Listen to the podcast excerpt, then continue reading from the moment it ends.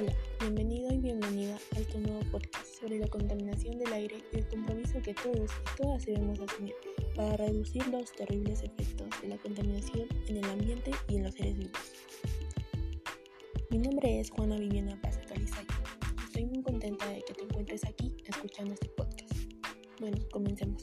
La contaminación ambiental es uno de los problemas que más aqueja a nuestra sociedad en los últimos tiempos las acciones irresponsables de muchos ciudadanos y ciudadanas han traído consecuencias graves al ambiente y han afectado una gran medida del bienestar de toda la población. Pero, ¿cuáles son las fuentes de la contaminación? Existen fuentes naturales, móviles y fijas que contaminan el aire.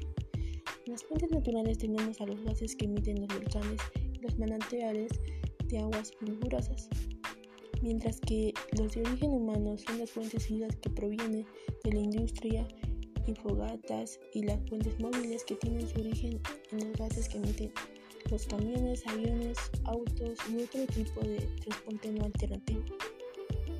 ¿Y cuál es el efecto de la contaminación en los seres vivos y en el ambiente?